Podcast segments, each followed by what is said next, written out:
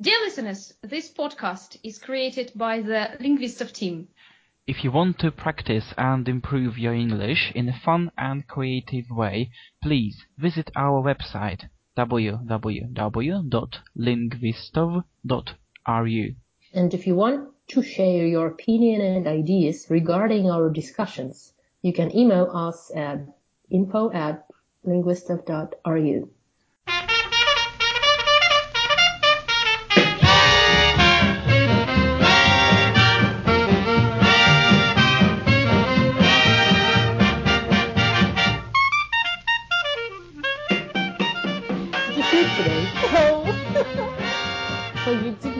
even have a nap in the daytime? I woke up at 2 a.m.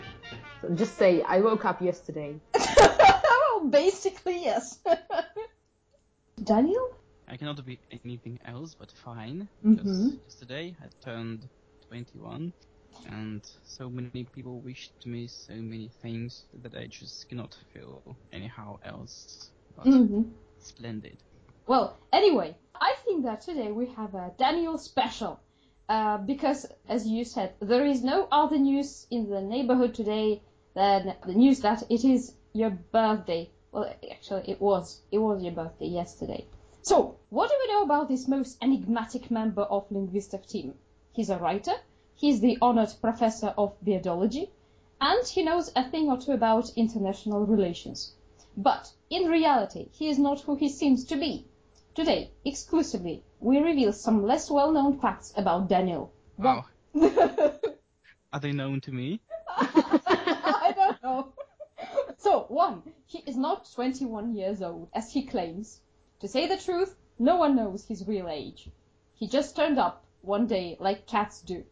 Then, two, some say he's a Time Lord, and he has a spaceship called Space Cat that rummages through time and space in the best sliders tradition. Actually, it was he who suggested the idea of sliders in the first place, and he even played a cameo there. Watch season 3, episode 1 on the 15th minute. It's all there. Then, 3. He can roll his eyes because he's part zombie. He's got zombie genes that, if not contained, can trigger the zombie apocalypse. Then, 4. He says he lives in Petrozavodsk, but does he? Uh, we never had the actual... Nobody ever checked. we never had the actual evidence of this fact. All because, in reality, every week he speaks to us from his dungeon in Romania, where he keeps the last living vampire hostage for some weird experiments. Then, five, similar to what Americans say about ginger people, Daniel stores the souls of his victims in his beard. Six, Daniel speaks all the existing languages in the world and parallel universes. He also played an important part in the development of the English language. Once, though, he had a beer or two with Shakespeare himself, criticizing his ridiculously tiny beard, and, being in a heightened mood, decided to add conditionals to the language. He said, if you had an awesome beard like mine, you would not suck in prose, mate. So now you know who to blame. 7. He is immortal. 8. He can break a brick wall with one hand, but chooses not to because that would be too flashy. Then 9. The entire animal world obeys him, except for cats, obviously. And the last one, 10. He knows the meaning of life. 11. I am responsible for voices. Oh yes, yes, 11. He's responsible for voices.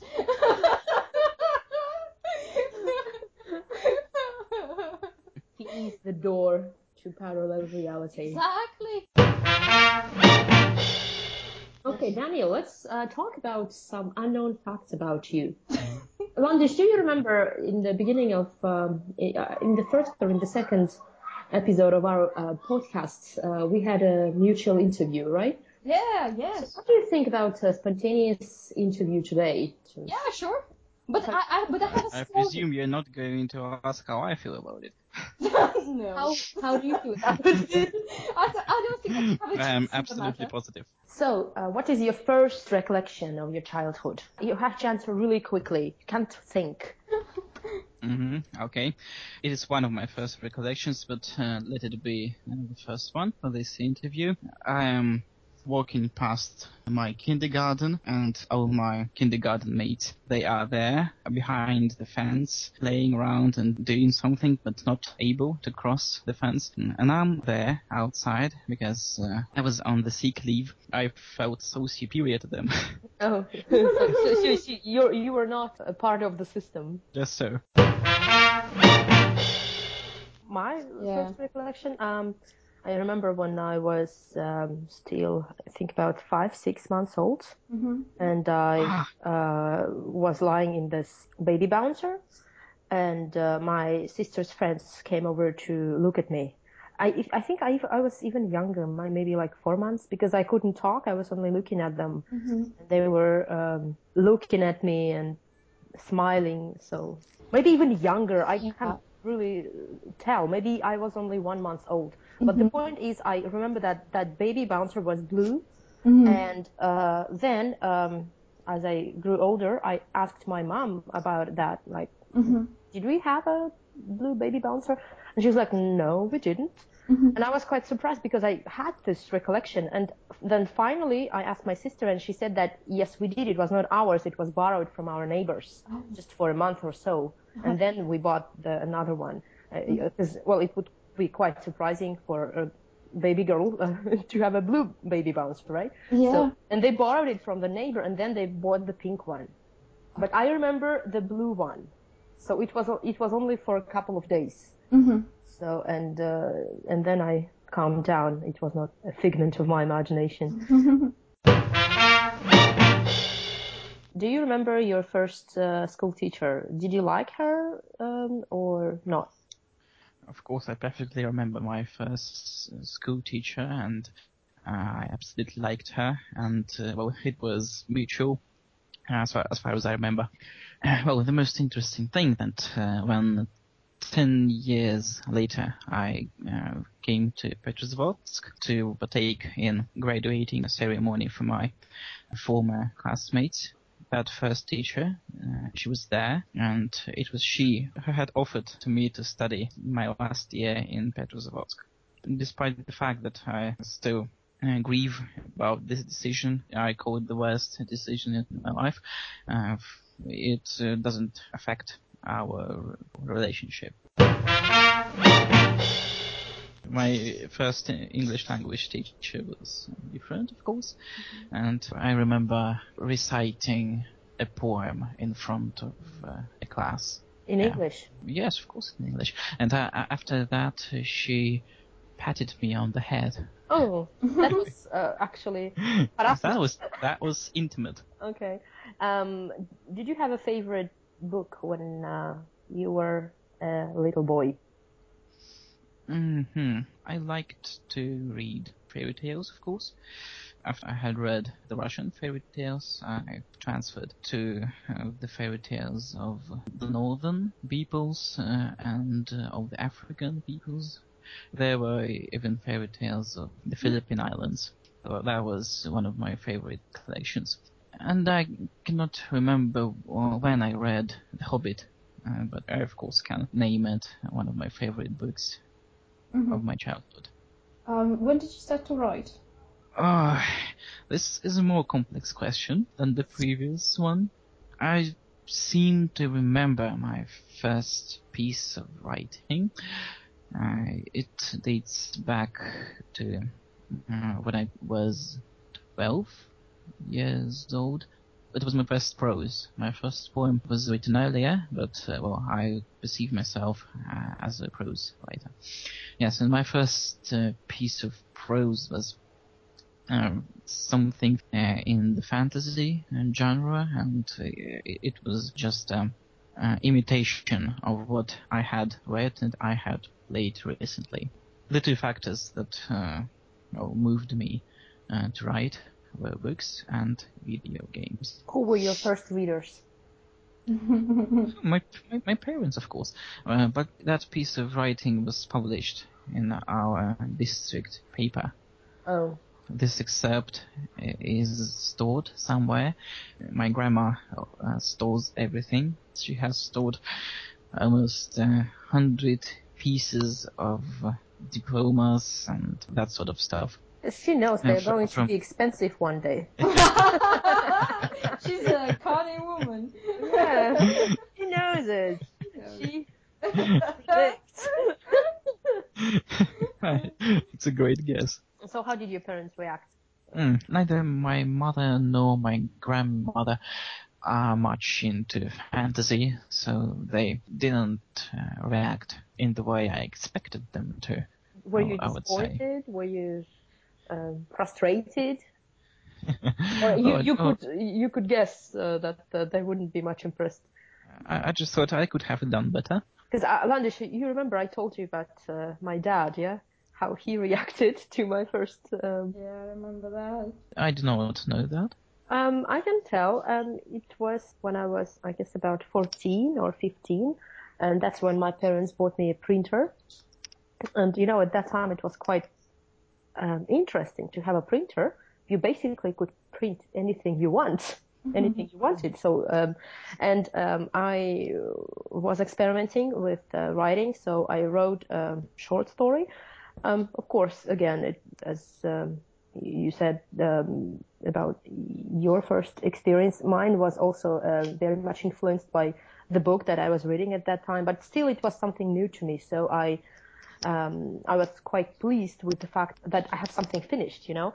So I uh, decided to print it and show to my parents, and it was um, a big decision for me because um, I wasn't very close with my parents. So I printed it out. I went into the living room and I showed it to my mom, and she was like, "What the hell is that?"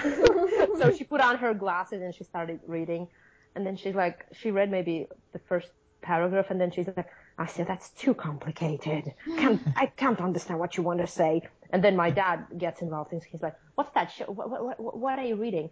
And she's like, "You know what? Our daughter is a writer." and my dad is like, "What?"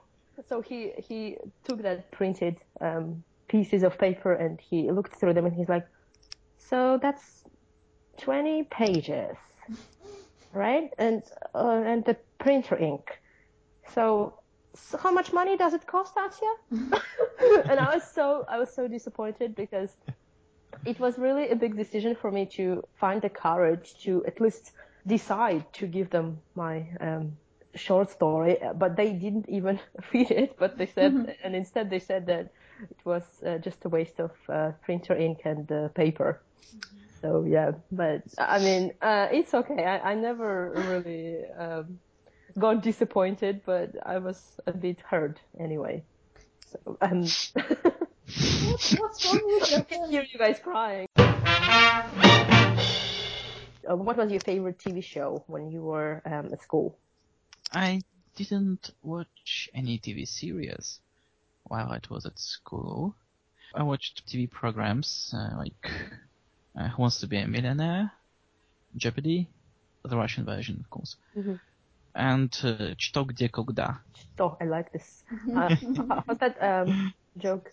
This uh, TV show is about uh, how three professors want to take the money from a poor retired guy from Ufa. no, it is about how that poor re- uh, retired guy from Ufa tries to take money from six professors. Oh yeah, tries to take money from six professors. Yeah, that sounds fair. yeah. It is a charity of kind. It's still my favorite uh, TV show, but uh, I haven't watched it uh, for I, I cannot remember how many years. Two years. Have two you years. uh, have you ever um, thought of uh, participating in uh, any of uh, reality shows, TV programs of any kind?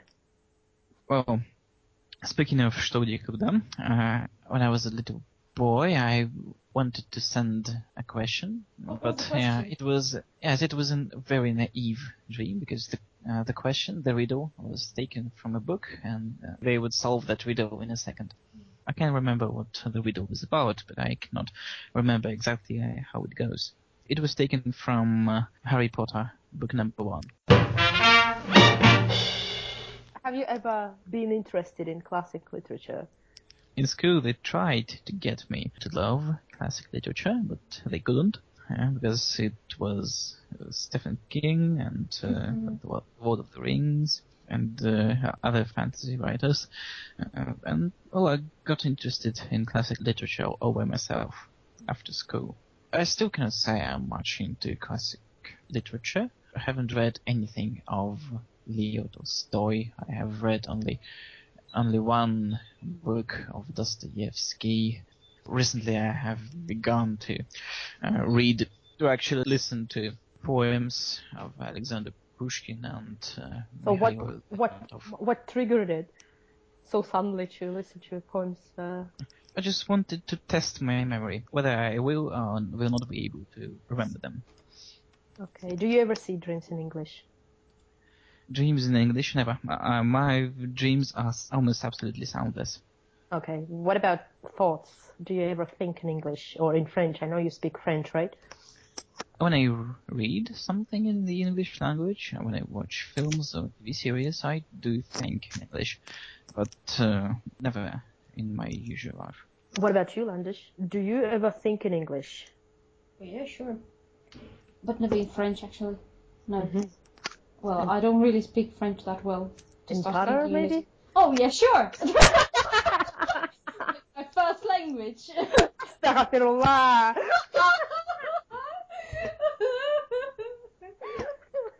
Well, since I'm more a Russian writer than an English writer, I cannot but think in Russian. And you know what I thought I noticed um, when I only started learning English, and of course my English was um, not very good at all at that time, but I already could think in English. So uh, I presume the ability to think in English does not depend on um, your vocabulary, um, how how many words you know. It just depends on the um, surrounding. If you are placed in this English surrounding, or if you are influenced by some uh, movie or book, then you just uh, start thinking in English, even even if these thoughts are not very rich in vocabulary. so I think it just depends on the environment. I adore answering questions. I hate asking them generally. So you you have to get you know um, some experience because um, couple of years you will be interviewed quite often, so you have to be prepared. So we are uh, practicing. So I I have to practice in asking questions because uh, ambitious. Are are you going to be a journalist? Something that I don't know. no, because Lan- Landish's uh, birthday draws near. oh, goodness. Or, or, or I should, or, or I shouldn't remind about no, that. no, no, no, it's alright, but uh, are you going to make a, a special again uh, with the interview with me? Please don't make an interview with me. Why not? I, I thought we, we are getting better. I doubt it. I doubt it. Haven't I already answered all possible questions? oh no, there's so many of them. Besides, there's some time passed, so then maybe something happened. Um, no. How did the birthday go? So, Yeah. how was it? Get many presents? No, it didn't go in any way. It was just uh, like a u- usual day for me. There were congratulations, of course, almost three tenths of them. Uh, but, well, nothing special, nothing else special did Mm. happen. Was a cake involved? Of course there wasn't. It, it isn't an anniversary. T- 21 is more like a wi- winning combination in blackjack. uh, there, there's a, a song by Garbage, I think. 21 is not a good number, something like that. That's so good of you to mention it. Sorry. But but she sang it in the past was not a good number, so maybe it is. It is a good number. On the 2nd of August, I am going to commemorate this glorious day uh, with my former classmates, as we still gather from time to time. Because, Party. Of course we are. There's going to be beer, hookah, so yes. Do you like celebrating your your birthdays? I really don't, but it's okay. I, I understand that some people expect it from me. Mm-hmm. So from year to year, I am ready to spend some money on. Uh, I want to party, just to please my friends. But uh, unfortunately, um, as you get older, uh, this day starts reminding you about it, about um, that, and that's why you just get a bit melancholic. It, it, it reminds you of what? of um, of your It- age. it's it, it's a memento mori. Oh, yeah. The inevitable chasm of death. It's not even Oh. about that. Uh, i- i- It's Okay. about um, the fact that you are not a child anymore, something like that. So, but I usually get rid of the stress with a couple of shots. It's a proven, proven method. Yeah, and uh, start enjoying the stay. King Karaoke bar. karaoke bar. Yeah! Karaoke bar. Daniel, are you with us? We're going to sing trashy Russian songs. Didn't you, didn't tell him about? No, no, no. I'm not going. I'm not going to tell him, uh, you know, our repertoire, but Alright. it, is going to come, it is going to a surprise. Oh, I'm, going to be I'm just, I'm just trying to prepare him. Russian chanson. yeah. A chanson, a song after which people shun you. Right. How do you write it? Are you asking me or Daniel? Both. Okay, Daniel. Sh- sh- Should we start simultaneously? Yeah. How do I write? Before I commence writing, there is uh, not an idea, maybe an image, a situation. What uh, Stephen King calls a situation in my head. For example, my latest story, which I'm going to be finishing uh, by the end of this week maybe, came from a situation of a man who doesn't sleep small hours. And uh, the, the question I ask is, why are they called small hours? Yes, and from this situation and question, a plot develops. How do you usually come up with ideas? Idea is something big. I do not call them ideas. I call them uh, questions, situations, uh, images, uh, which pop in my head Mhm. suddenly. You cannot prepare yourself to it uh, either. And uh, when the story is over, when it's uh, written and rewritten, uh, you come up with an idea for it.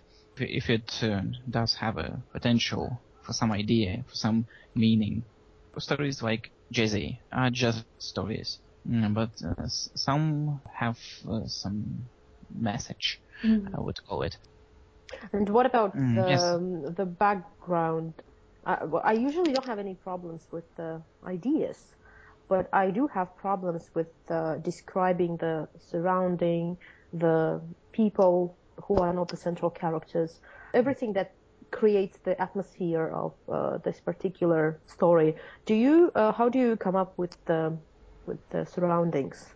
Do you do some pre-reading? For example, if you decide to place your um, um, character in China? Do you read about China, about the city where you, or is it always imaginary? Mm, well, I've never placed a character in China. Well, That's it's, it's just an example. Yeah, you- like- yeah. right. Do you do any uh, research Yeah. which would help you be, be more objective, maybe? Sometimes research is helpful. There was one story for which I uh, had done uh, research. The story about a ph- photographer in a black-white world. For that, I had read a history of the invention of photography. hmm Did you use it in the book, in, in the in the short story? Yes, of course I did. Some well details of procedures of making a photograph and uh, some names they leaked into the story. Uh, all names in this story are the names of uh, real people. Just uh, they are sort of mixed. The first photographer's name is uh, Joseph Nicéphore, and in my story, Joseph and Nicéphore are two different persons. Mm-hmm. The first sentence is it difficult? No, absolutely not. It is much more difficult to finish a story than to begin it. Mhm. Uh, What about the title? Uh, Sorry, I'll interrupt you. I remember when uh, we had that uh, Finish Me story competition, and Landish told me that you sent her the story, and then um, as a second message, sorry, I forgot the title. Well, it must be very important then. And, and she told me about that. She said, "Well, it must be very important for him." Yes, sometimes I forget about it, and sometimes I know from the very beginning how the story is going to be titled. Uh, but uh, as a rule, it uh, comes in the process of writing. Do you think that it is important for, you know, title? Is it important? Of course it is. it draws attention. Well, yeah, but I don't know. Maybe it's different with paintings because I never title my paintings. I have this online portfolio, and uh, it was such a pain in the neck to name the um, the paintings, the drawings, because I never named them. I like, you know, uh, the Rothko. He just had um, untitled one, untitled two, untitled three, etc. So yeah, Oh. I'm kind of a person. Maybe it's laziness. Maybe. Everything has a name. Look at uh, well, science. Every species on Earth, every planet, or every type of planet has its name. Everything should have uh, its name. Maybe it's different with art.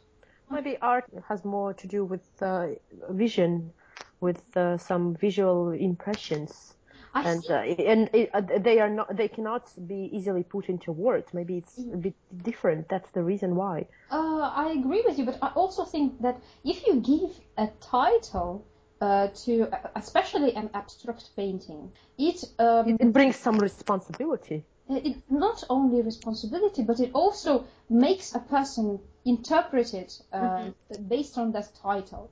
So he doesn't have the liberty to interpret it the way he wants to interpret it. The case of the lost sausage. Part one. um, she had a dog, but sometimes she wondered whether it was the dog that had her. Black, with a black nose, black eyes, black paws, and black ears. Black as night, black as pitch, black as ink, as soot, and as hell. Although there was nothing hellish about her behavior or lifestyle. A perfectly normal, well-natured dog that liked to eat, sleep, and run around joyfully and with no particular purpose. But the thing was that it was the only dog that solved crimes. Lola the crime fighter was a PI with all the necessary credentials. When you saw this couple on the crime scene, you might think it's simply an officer with a dog. Nothing odd here. But it was Lola who was the Sherlock, and Asya as her Dr. Watson.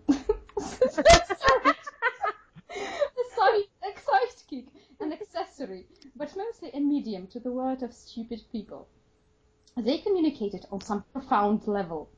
I am sure Lola could speak and write, but why would anyone reveal it, provided that in this case they would definitely pester her with questions, telephone calls, and general human talk to her death, the small talk being the worst kind. She wanted to be left alone with her thoughts and occasionally speak with Arthur, as they did, on some profound level. You'd wonder how it happened so that the existence of this unique animal was never widely reported and broadcast all over the planet Earth, with all the bothersome consequences in the end. But it was part of the initial deal. One word, and Lola was out of the game. Wow. and the police was not in the position to argue, given the crime situation on the streets. And New York was known for its crime situation. It was a sort of a landmark on its own, like Statue of Liberty or Times Square. It was a strange place for a man to be born to, and a risky place to stay afterwards. Lola liked it. It was everything she could want in a place. Vast streets suddenly turning into tiny dark ones, constant movement of crowds with evil lurking in between, inscrutable unpredictability, and last but not least, the smells. The smells of pizza, urine, rats, people, the smell of crime. She was Dexter of her own field, the creature who was able to recreate the crime by smells alone. And common sense, actually. Something so many people lack, to be honest. That night, she was awakened by the shrill of her phone, Lola was sitting on the windowsill, contemplating the nice city scenery. Hello, Asya croaked into the phone receiver. Copy that. We'll be there in 15 minutes. To be continued. Wow. I even know the end of the story. no, don't, don't, don't tell. They uh, left the city of New York and, went- and went to Russia, and nobody knows where they are. Nobody will ever know. Wow, fantastic! I'm very much uh, intrigued. Promising beginning, anyways. The case of a lost sausage. yeah. So there's going to be a crime with a sausage. Oh, the, the sausage is going to rot by the end of the story. Um, don't know, but uh, there will be a sausage found on the crime scene. You'll see. Let us speculate. Yeah. So, but I'm not going to tell you Okay. Oh, because because I don't know yet. But yeah. Oh, really? So when you um okay, uh, when you start writing, do you know the plot or do you just write spontaneously and the you- story writes itself? You are speaking to me as if I'm a, you know, an accomplished writer, or as if I have uh, written something already. But I- you did. Don't normally write. But you do have uh, several. I normally, when I have to write, it was with Kim Jong Un.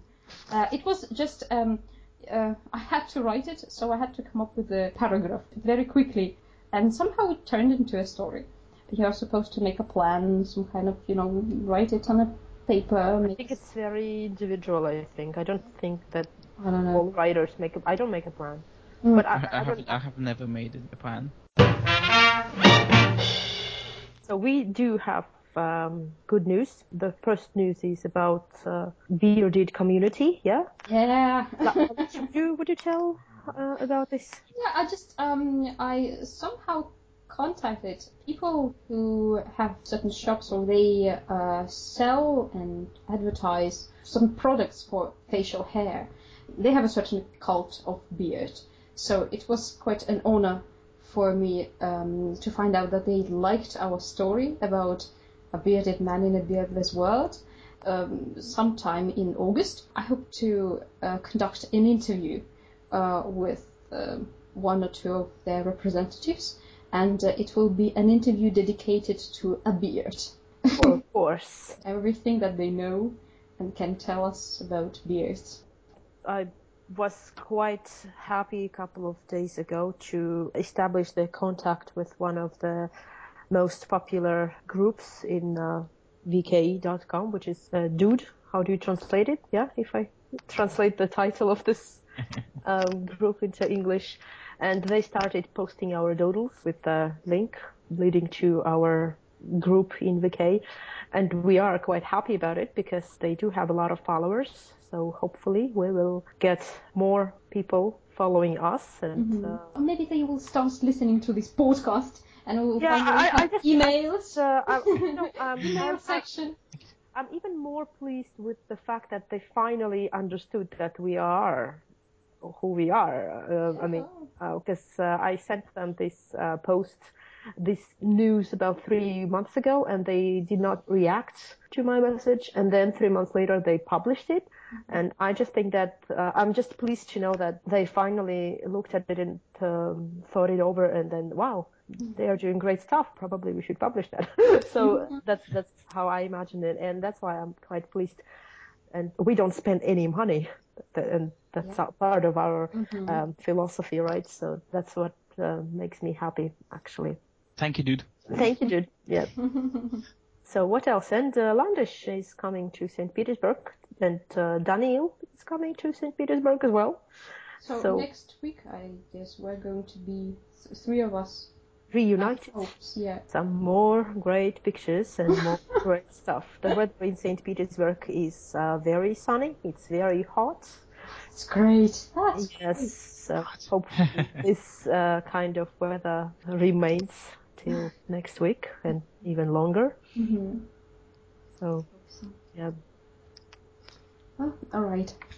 Uh, it was nice talking to you. I'm I'm I'm, I'm talkative As today, am I not? Uh, no, it's great. It's actually it's, very nice. We enjoy it a lot. I didn't have any lessons today, so I didn't Oh, talk my I didn't talk enough today, so that's Mm. why I'm talkative.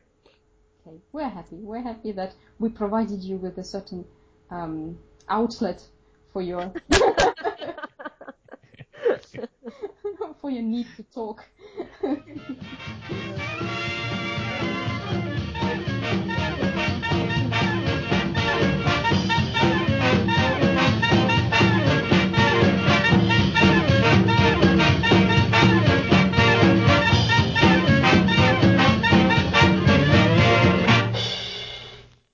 Lots of books and discussions at www.lingvistov.ru